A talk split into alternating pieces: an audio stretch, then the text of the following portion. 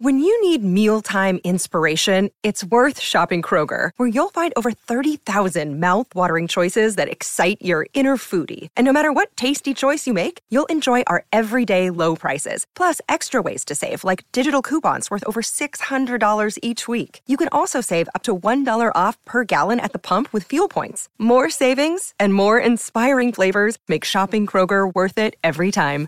Kroger, fresh for everyone. Fuel restrictions apply.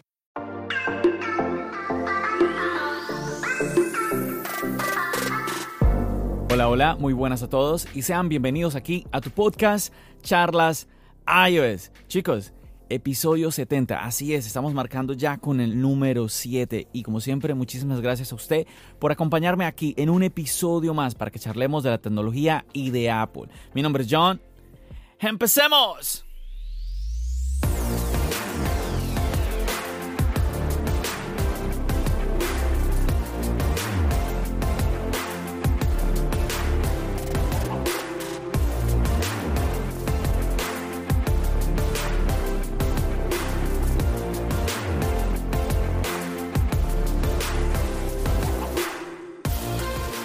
Seguimos escalando, aquí empezando ya este episodio 70. Muchachos, de verdad que quiero eh, empezar agradeciéndole a todos ustedes que me están escuchando en este momento, porque definitivamente que sin ustedes, si ustedes no estuvieran ahí del otro lado, este podcast no tendría ningún sentido. Se los he comentado varias veces en los episodios, ya tengo más de un año aquí en Charlas es con ustedes más de 70 episodios, porque aunque este es el episodio 70, han habido eh, episodios como extras que a veces grabo. Y siempre he querido destacar el hecho de que el número más importante para un contenido como este, para un proyecto como Charlas es el número más importante realmente es usted, eh, esa cantidad de personas que están escuchando el podcast, a esa cantidad de oídos, de mentes, de corazones que está llegando el contenido de cada uno de estos episodios. Así que muchísimas gracias chicos, como siempre, por estar aquí conmigo. Y bueno, vamos a comenzar porque tengo varias cosas que contarles y que me gustaría pues compartir con todos ustedes. Lo primero muchachos, tengo un nuevo video en el canal, un video en donde quise compartir con ustedes una forma que uso desde hace mucho tiempo para bajar audios del canal de YouTube. Eh, con esto no es que esté buscando como que decirle a usted no compre música ni nada de esto, el tema de apoyar piratería. ¿Por qué? Porque es que hoy en día el tema de eh, escuchar música es que es muy fácil. Eh, no, no hay necesidad. Si usted no quiere comprar un CD, si usted no quiere invertir dinero, ¿cierto? En, en, la música que usted le gusta, pues usted simplemente con su plan de internet puede hacer streaming de, de la música, por ejemplo, en YouTube si usted no quiere eh, gastar mucho internet, pues puede, puede, hacerlo mediante Spotify, que Spotify es una aplicación excelente que además te da la opción de escuchar música gratuitamente. Y bueno, si usted no le gusta la publicidad, porque obviamente Spotify hace esta, da esta opción si usted ve publicidad. Pero bueno, si usted no quiere ver publicidad, simplemente paga por el plan premium o también otras aplicaciones como Apple Music o bueno, y hay otras más que también andan por ahí, Amazon Music, ah, también está Tidal. Bueno, en fin, varias otras opciones que con un pago mensual, pues usted ya tiene ahí toda una cantidad impresionante de música a la mano. En fin, tenemos para todos, para los que quieren pagar, para los que no quieren pagar. Pero en mi caso, a mí me ha sucedido que muchas veces yo necesito el audio, el archivo de audio, porque necesito manipular ese archivo de audio de, alguna manera. Y usted se preguntará, bueno, pero ¿por qué John? Bueno, les cuento un poquito por el tema de mi trabajo, porque bueno, mi trabajo no es charlas iOS. Yo necesito a veces enfocarme en cierto punto específico de un audio. Por decir algo, necesito escuchar una y otra vez el segundo 5, del, segundo 5 al segundo 10, por decir algo, ¿no? Entonces, ah, crear un loop con, con ese fragmento ese como un ejemplo sencillo y también otras modificaciones que no le quiero como aburrir con, eso por ahora, tal vez más adelante eh, podamos entrar un poquito más en detalle eh, con ese tipo de cosas que hago yo aparte de charlas iOS, pero esta es una opción que me viene muy bien a mí porque yo de esta manera descargo el archivo y lo llevo a una aplicación que yo uso para, por ejemplo, lo que les estaba comentando, lo de los loops. Si usted no conoce qué es un loop, es lo que llamaríamos un bucle, ¿no? Que de, cierto, de un punto A a un, a un punto B hay una constante repetición, un bucle, pam, pam, pam, pam, un ciclo. Entonces eso es lo que llamamos un loop, que bueno, es una palabra en inglés, pero ya la hemos adoptado muchísimo al español.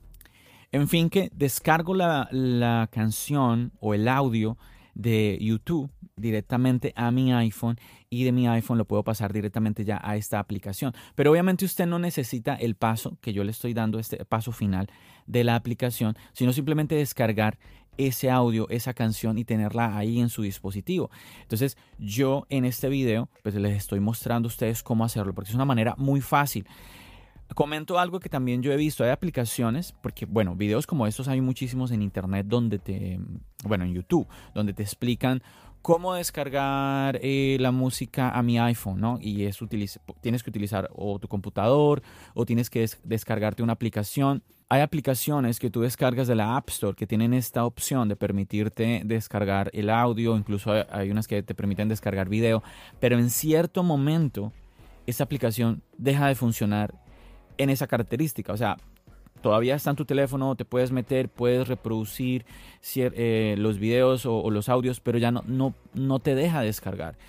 Ah, y uno se pregunta, ¿pero qué pasó? Bueno, hemos escuchado muchísimas veces cómo la App Store constantemente se está actualizando, ¿no? Y no es de extrañarnos el pensar que la App Store haya dejado de permitirle a esta aplicación funcionar como funcionaba anteriormente. Entonces, ¿cuál es el beneficio? ¿Qué es lo que yo quiero traer, John? Si hay tantos videos, si hay tanta gente explicando maneras de descargar ese audio, ¿qué nos está enseñando tu video? ¿Qué, hay de diferencia en tu video? Y bueno, ese exactamente es lo que yo quiero eh, mostrarles a ustedes o traerles a ustedes en este video, que es descargar ese audio sin ninguna aplicación, descargar ese audio sin necesidad de conectarse a otro dispositivo, a una computadora, a un PC, a un ordenador.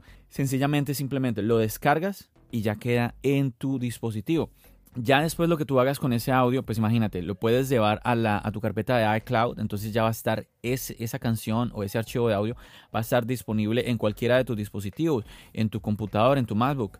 También, obviamente, podemos llegar a ordenarlos en diferentes, en diferentes carpetas y todo esto. En, ese, en el video yo no les estoy comentando cómo organizarlo, pero bueno, ese es un video que también puedo yo, llegar a hacer en un futuro, si ustedes lo desean. Nada, los invito a que le echen un ojo a ese video, pero más que yo les estoy comentando este video, más como de la invitación de que vayan a apoyar el video, es que sucedió algo muy curioso, interesante, incómodo, frustrante, negativo. bueno, varios adjetivos que le podemos poner a esta experiencia. Y bueno, chicos, les cuento. El jueves de la semana pasada eh, yo subí el, el, video en Premiere. ¿sí? Sabemos que en Premiere o estreno eh, es, le da la oportunidad a usted como creador de contenido de estar en el chat eh, cuando se está estrenando el video junto con las personas que lo están viendo. Entonces las personas se pueden escribir mientras estás ahí, mientras ellos están viendo en el video. Entonces, si les gusta algo, pueden comentarlo, tienen alguna pregunta. Aparte que ustedes saben que y muchas veces a mí me gusta hacer videos en el exterior, no simplemente eh, en el estudio. No critico para nada los videos. Hay canales que son supremamente famosos que su contenido, por no decir el 100%, pero digamos que el 99% de su contenido es netamente en el mismo lugar todo el tiempo. Y eso no quita eso que su contenido sea bueno. Pero en mi experiencia, bueno, ustedes saben que yo empecé a hacer los videos para charlas iOS aquí en casa pues obviamente por la pandemia, pero bueno, por el hecho de que a algunas personas les da un poco de curiosidad, les llama la atención la ciudad de Nueva York, bueno, a quien no, a todos, a todos nos, nos gusta de una u otra manera esta ciudad y yo tengo la oportunidad, el privilegio de estar aquí, pues entonces me gusta como pensar, bueno, ¿qué lugar puedo mostrarles? A pesar de que yo estoy haciendo un video en donde yo no estoy hablando de Nueva York, que al mismo tiempo podría yo mostrarles de la ciudad. Entonces, bueno, ahí estoy en el video mostrándoles un punto específico de la ciudad de Nueva York. Estoy en el eh, mostrándoles lo que es el arco del puente de Manhattan, que es un lugar bien bonito, ahí cerca al barrio chino. También les comparto unas, unas imágenes del barrio chino. En fin, después de esta premiere, de estar ahí con algunas personas que me acompañaron, algunos de los seguidores de Charlas iOS, me doy cuenta de que YouTube me ha puesto una restricción en el video, muchachos. es una restricción de edad. Me está diciendo que el video es apto solo para mayores de 18 años. Y bueno, y aquí empiezan a, generarse un montón de preguntas. Y yo sé que usted ya está pensando un montón de cosas, ¿no? Se vienen incluso eh, pensamientos como los famosos strikes. Eso no tiene nada que ver, eso es otro tema. No se, no se confunda. Los strikes ya son temas un poquito más delicados, pero es diferente. Es, es, es totalmente diferente. Aquí YouTube me está diciendo simplemente, hemos notado que algo en tu video no es apto para los menores de edad. Así que solamente mayores de edad pueden, pueden verlo. ¿Y cómo, cómo, YouTube se da cuenta de que usted es un mayor de edad? Bueno, pues usted para poder ver, YouTube necesita tener una cuenta de Google. Y en la cuenta de Google usted pone ese tipo de datos. Bueno, por lógica, eso al mismo tiempo hace que si usted no está logueado, como, como, como utilizamos palabras del, inglés y las transformamos al español, ¿no? Si usted no está metido en su cuenta, eh, de Google, pues usted no va a poder ver el video. Si usted recuerde que hay una manera de ver videos de YouTube sin estar usted metido desde su cuenta de Google, ¿no? Entonces, em, si, no, si usted no, no está en su cuenta de Google, pues no va a poder ver este video de charlas iOS. Bueno, con eso vienen un montón como de dudas o de ideas de por qué sucedió esto. Y bueno, chicos, ya en este tiempo que yo vengo subiendo videos, el canal ya tiene más de 100 videos en la plataforma. Y esta es la primera vez que me ocurre es e, ese detalle de la restricción de edad. Algo que me sucedió como similar fue en un video con Marciano. ¿sí? No sé si ustedes recuerdan cuando Marciano el año pasado, en el 2020, a mitad de año, él vino a la ciudad de Nueva York a las votaciones de República Dominicana, porque él tenía inscrita su cédula eh, aquí en Nueva York, ¿no? Entonces él vino para acá y él se acordó de mí y muy amablemente me invitó. Yo ya he comentado un poquito de esto. El punto es que, bueno, yo obviamente no puedo dejarla pasar la oportunidad de conocer a Marciano personalmente, pues imagínense, yo soy seguidor de Marciano, no, yo no podía dejar pasar esa oportunidad, obviamente. Entonces, el punto es, chicos, que cuando estábamos allá, él estaba en una casa de un familiar, estábamos en un asado y había música. Y pues en medio de, de todo esto, hicimos un pequeño en vivo para Instagram, el cual yo quise coger para luego compartirlo en YouTube. ¿sí? Muy agradable, eh, él saludando a los seguidores, me pareció muy bonito, entonces yo quise eh, cogerlo y, decir, bueno, no solamente dejémoslo en Instagram, llevémoslo también a YouTube para que la gente lo pueda ver. Y resulta que como había música, chicos, pues a mí YouTube me dijo, hay una disquera que está reclamando eh, derechos de autor porque hay música en tu video.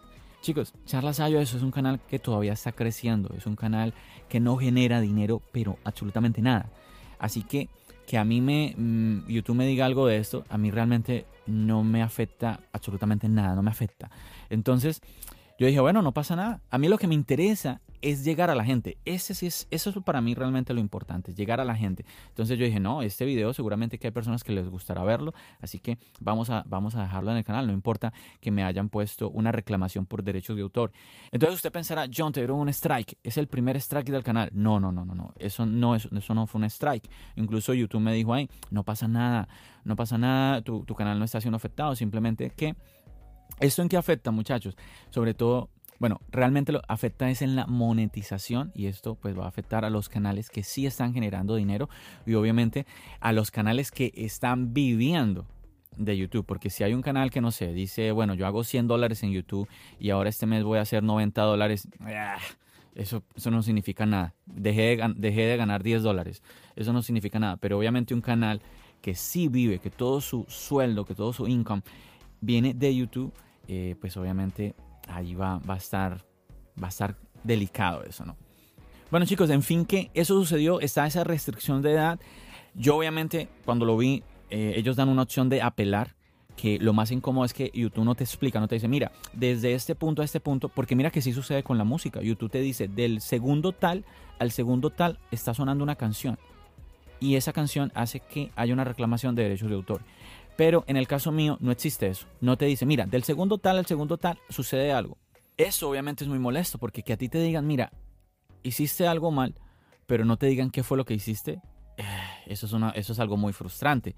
Sí, es como cuando, no sé, tú, te dicen a ti, mira, heriste, lastimaste a alguna persona pero no te digo qué fue lo que hiciste. Piensa, piensa, eh, date cuenta por ti mismo. Entonces es muy complicado porque tú dices, pero es que la verdad no, no, por más que trato de, pensar, no, no, no tengo ni idea, ¿no? Entonces seguramente que estado en una situación así antes, porque bueno, así somos los seres humanos, pero aquí con esta experiencia de esta restricción de edad, bueno, a YouTube te, da la opción de apelar. Obviamente yo apelé, escribí que, que bueno, que qué sucede, que yo no veo qué hay en mi, en mi, en mi video que incomode que no pueda haber un menor de edad, por favor, eh, que me dejen saber. Yo llegué a pensar, y ya otras personas también me dijeron, John, es que estás hablando de descargar música. Tampoco puede ser eso porque hay muchos videos en YouTube hablando de descargar música, los cuales pueden ser vistos por menores de edad, así que esa no puede ser una razón. Ante tanta duda, ¿no? Y para no estar adivinando, ¿qué es lo que tú tienes que hacer? Pues irte al apartado donde YouTube explica sobre por qué llega a restringir un video. Pues eso es lo que yo hice, porque eso es lo que uno tiene que hacer. A ver, ¿qué sucede? ¿Cuál es el reglamento? Falté al reglamento. Entonces vamos a mirar el reglamento. Si no leí el reglamento antes, vamos a leerlo. O lo leí pero no me acuerdo. O algo me habré saltado que no conozco qué fue lo que sucedió. Cuando me voy a ver eh, todos esos apartados en YouTube donde hablan de las restricciones de edad, no hay nada claro. No hay algo que te diga, ah, mira, es que falté en esto. Como cuando, si a ti te dicen, mira, estás utilizando música con derechos de autor. Ah, sí, es que fui a un restaurante y tenían música en alto. Sí, como cuando yo, el ejemplo que les di ahora, oh, es que estaba con Marciano, estaban escuchando música ya y bueno, ahí está, es entendible, eh, sé lo que sucedió, para la próxima voy a tenerlo en cuenta. No, no hay nada, no hay nada aquí, no hay claridad. Chicos, ya me estoy eh, alargando muchísimo en esta parte de lo del video, de, de este mal, mala experiencia que estoy teniendo con este video. Pero bueno, siento que deberían sí leerles un poquito sobre lo que dice YouTube. A ver, en esta parte de lo de, lo de la restricción de edad, miren por ejemplo lo que dice, contenido con restricción de edad. A veces, aunque el contenido no infrinja nuestras políticas, puede no ser adecuado para espectadores menores de 18 años. En esos casos es posible que apliquemos restricciones de edad a los videos afectados. Esta política se aplica a los videos, las descripciones, las miniaturas personalizadas, las emisiones en directo y cualquier otro producto o función de YouTube. Entonces, bueno, algo muy general, ¿no? Entonces, hay unos puntos como específicos donde habla seguridad infantil. Por ejemplo, donde dice videos donde aparecen adultos participando en actividades peligrosas que los menores de edad podrían imitar fácilmente. También hay otra, otra donde dice actividades dañinas o peligrosas como el uso de sustancias reguladas y drogas. Bueno, tiene que usted ir a ver el video para que se dé cuenta que lo que estoy haciendo yo, si, tiene, si algo de lo que yo hago eh, se parece en algo de lo que YouTube aquí está diciendo, ¿no? Desnudos y contenido con, connotaciones sexuales. no, por favor. Contenido violento o explícito. Ahí está otra. Lenguaje vulgar. Dios mío, eso es algo que yo cuido muchísimo de charlas Ayo, es el lenguaje. Y esto que a veces me parece como, no sé, un, poco doble eh, YouTube en este punto porque hay una cantidad de videos impresionantes donde la gente está diciendo palabrotas constantemente y son videos que no tienen ningún tipo de restricción de edad, que usted se da cuenta. Ah, bueno, quizá usted se pregunta, Johnny, ¿cómo yo me doy cuenta cuando un video tiene restricción de edad o no? Como le contaba hace unos minutos en el podcast, pues simplemente sálgase de su cuenta y vaya, busque ese video, pero sin usted estar eh, logueado en su cuenta, sin estar usted usando su cuenta. Entonces, ahí usted se va a dar cuenta si ese video, si se lo permite ver, es porque es un video apto para cualquier edad. Si le dice a usted, este video es solo para mayores de 18 años, debe usted, debe usted utilizar su cuenta de Google, entonces ahí es porque ya, ya le está diciendo. Blanco es galleno, lo pone. Entonces, ahí está. Esa es la manera que usted se puede dar cuenta. Y bueno, obviamente luego habla de, qué sucede si se restringe el video, de esto y lo otro. Bueno, pero más, más o menos yo ya le expliqué un poquito de ese punto. Así que chicos, si usted le da curiosidad, pues yo le invito a que vaya a ver el video y bueno, quizás usted, quizás usted me pueda decir, John, he descubierto por qué YouTube le ha puesto restricción a, tu video. Hay esta parte en el video que no debería estar. Y pues súper bien, quizás, no, es en serio, quizás usted sepa algo que yo no sé. Yo siempre les he dicho mucho, aquí en Charlas iOS, aquí no existen profesores. Bueno, quizás los, profesores serían esos invitados que yo he traído acá, que son personas que tienen un conocimiento tremendo, que son profesionales en cierto campo. Bueno, esos sí vienen a enseñarnos a nosotros. Pero ustedes y yo estamos es para compartir, para aprender los unos con los otros. Entonces, quizás usted pueda decirme, John, ah, este fue el error, lo he descubierto. Y bueno, yo todavía por mi parte estoy esperando que YouTube me dé alguna respuesta, porque ya han pasado ya cuatro días YouTube no se ha dignado en responderme. Muy rápido para tomar acción, pero muy, pero que muy lento para dar algún tipo de explicación. Muy mal, chicos, muy mal esto, esto de YouTube. Me parece muy bien que sí que actúe, pero sin explicaciones no me parece para nada. Así que nada, muchachos, muchas gracias por el apoyo que ustedes les puedan dar a ese video, que lo hice con mucho cariño pensando en que es algo que les puede servir a ustedes. Es un video que tiene obviamente un esfuerzo detrás de él, como cualquier otra persona que hace videos para YouTube. Así que les agradezco muchísimo cualquier apoyo que ustedes me puedan dar con este video, chicos. Bueno, avancemos, avancemos. Estos últimos días, muchachos, todo el mundo está hablando de Marte, ¿no?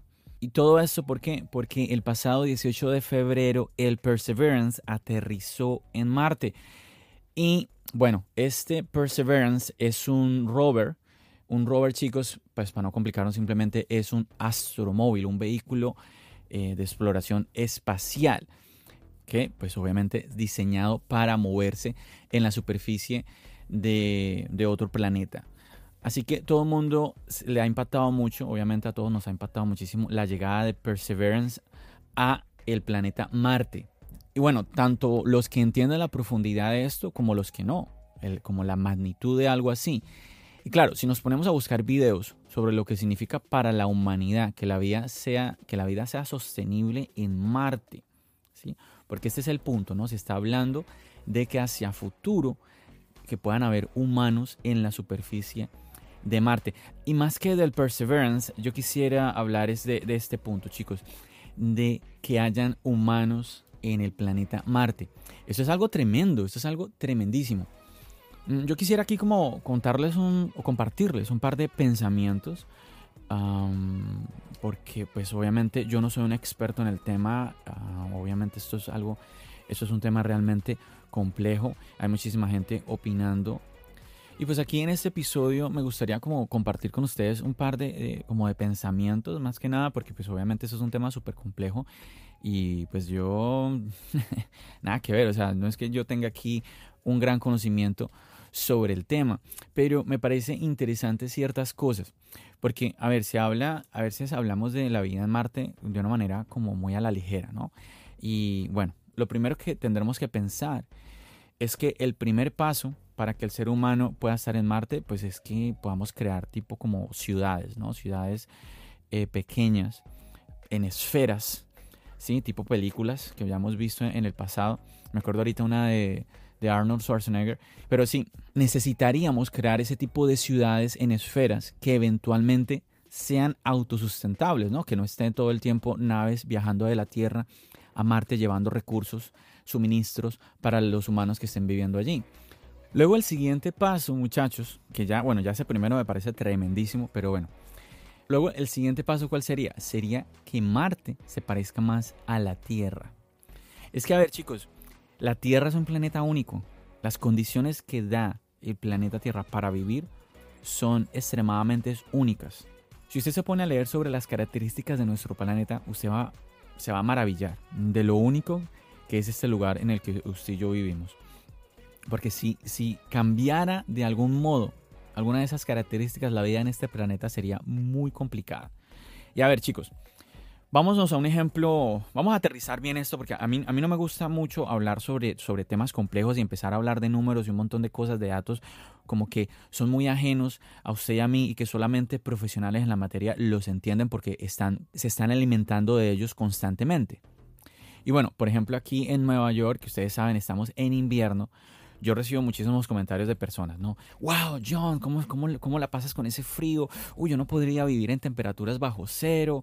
No, qué, qué tremendo. No, eso, eso, eso es terrible. Y a ver, Nueva York, Nueva York en cuanto al invierno, yo les he contado a algunos que, bueno, es, es muy normal estar en temperaturas bajo cero, ¿no? No es tan común, pero sí hemos llegado varias veces a temperaturas a menos 20, que muchachos, menos 20 es frío, frío, ese sí es frío.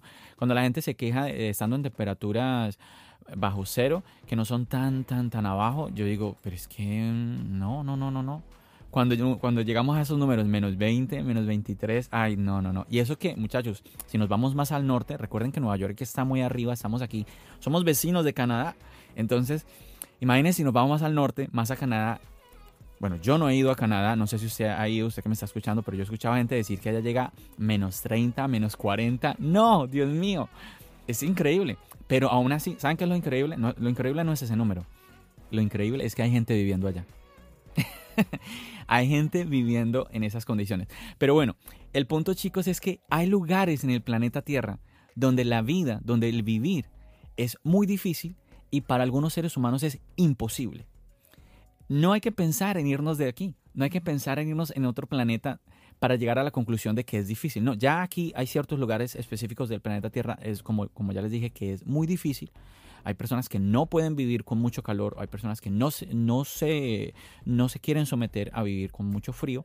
Entonces imagínense en un planeta como Marte. Marte es el, usted, usted debe pensar en Marte de esta manera, es el planeta menos peor, es el planeta menos agresivo de todos los demás.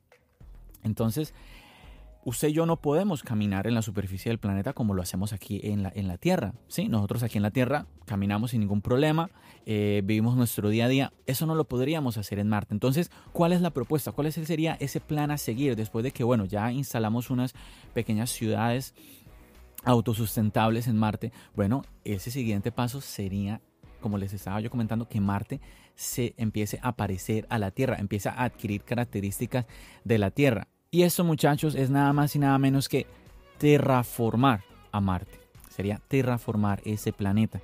Cosa que podría demorar muchísimo tiempo, ¿sí? Para que ese planeta tenga las condiciones, tenga el, el oxígeno que hay en el aire, las condiciones en la atmósfera, todo esto podría llegar a tomar muchísimos, muchísimos años.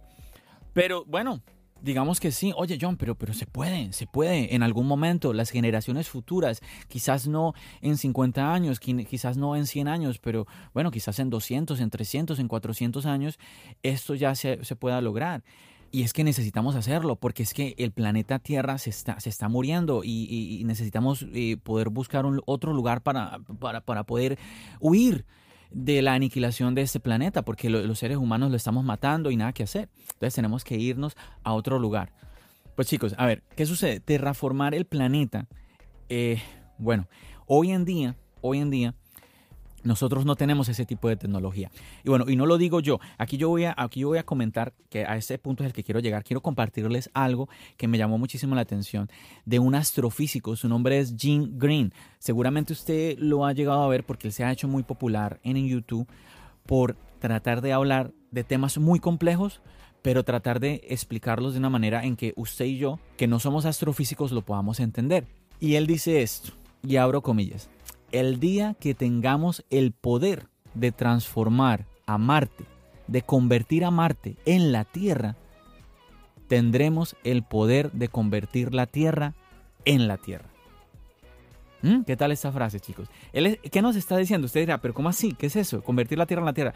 A ver, muchachos, porque se está hablando de que necesitamos irnos a otro planeta porque estamos acabando con el planeta. Entonces, él nos explica, hoy en día él dice en una entrevista que la humanidad no tiene la tecnología para realizar una, una, labor de estas tan tremenda, de que un planeta distinto llegue a tener las mismas características para sustentar la vida como las tiene este planeta, la Tierra. Pero bueno, él le añade, si ya en el futuro, más adelante, el ser humano llega a tener ese, ese nivel tecnológico, esa capacidad de transformar un planeta y volverlo como la Tierra, pues tendríamos entonces la tecnología para arreglar nuestro planeta. Si, lo hemos dañado de algún modo, podríamos entonces arreglar eso que hemos dañado. Y esa idea, muchachos, a mí me, ¡pum!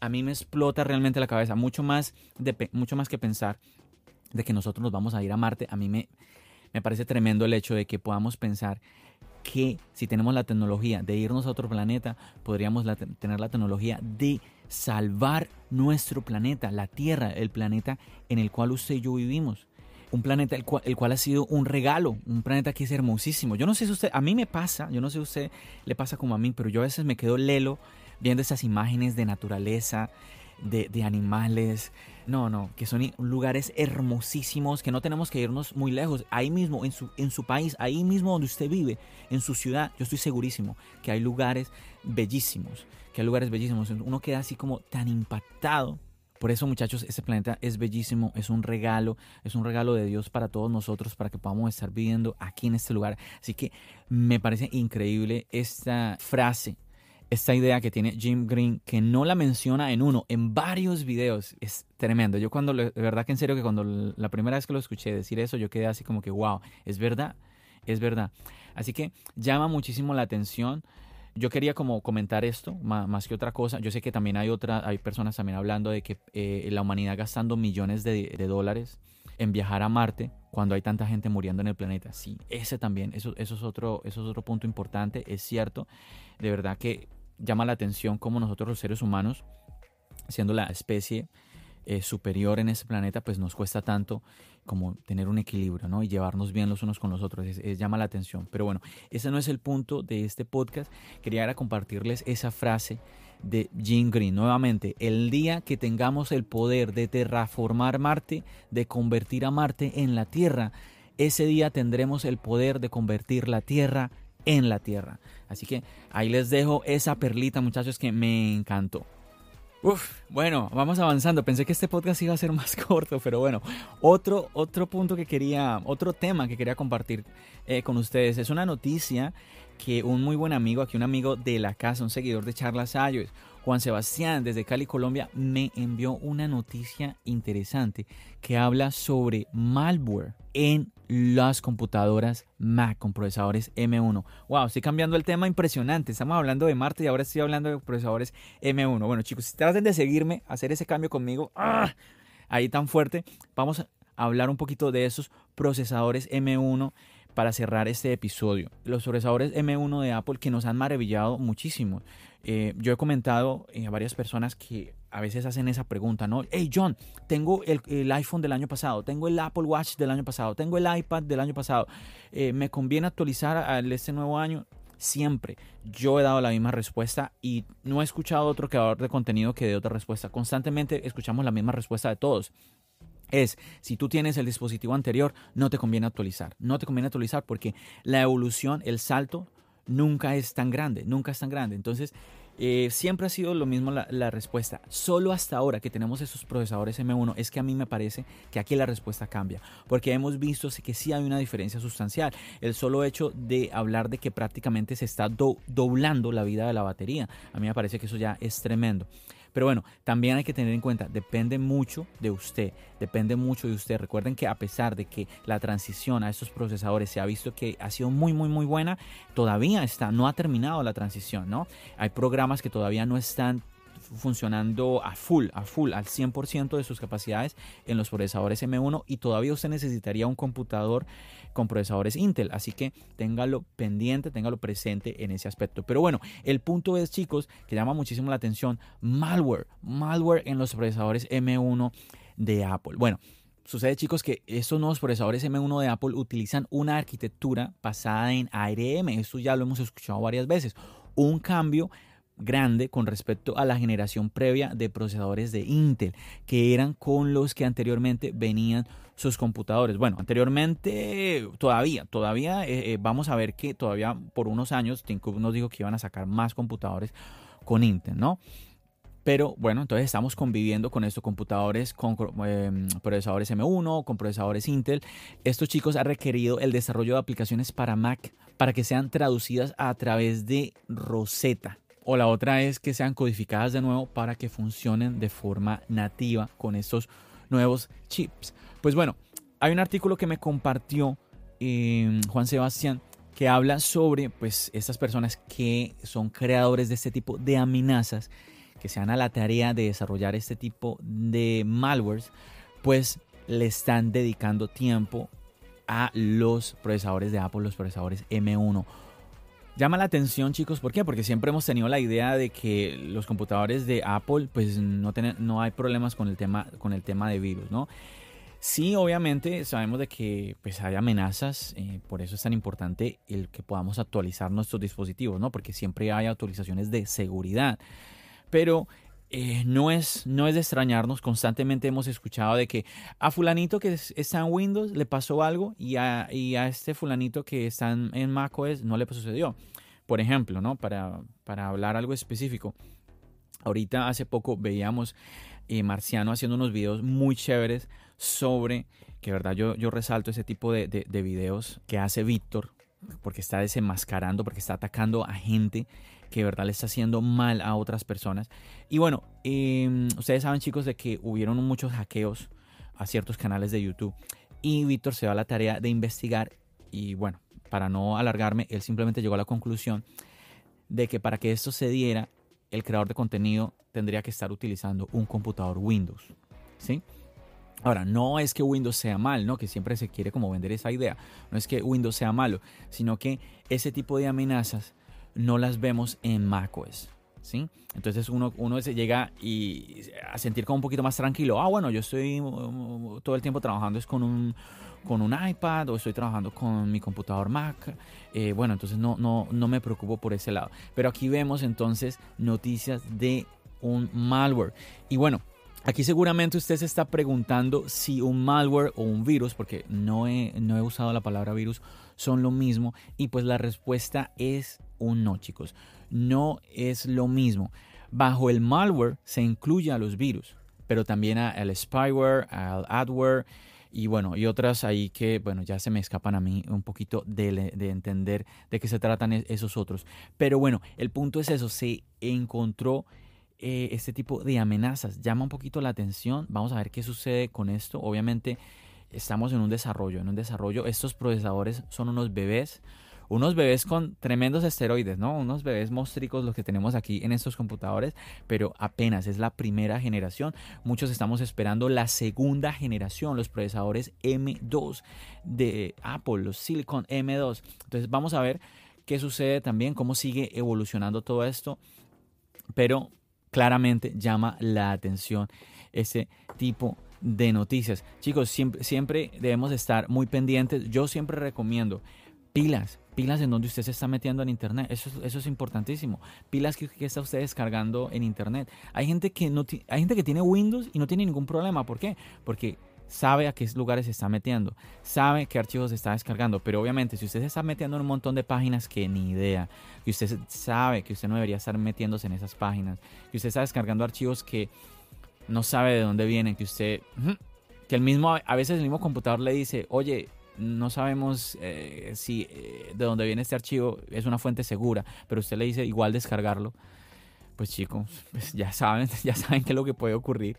Así que nada, no importa el computador que esté utilizando, yo pienso que el, mejor antivirus es que usted tenga cuidado de en qué páginas se está usted metiendo, de qué archivos está, está usted descargando en su computador. Ah, y además es que no solamente el Internet, recuerde también que usted puede afectar su computador simplemente con una USB.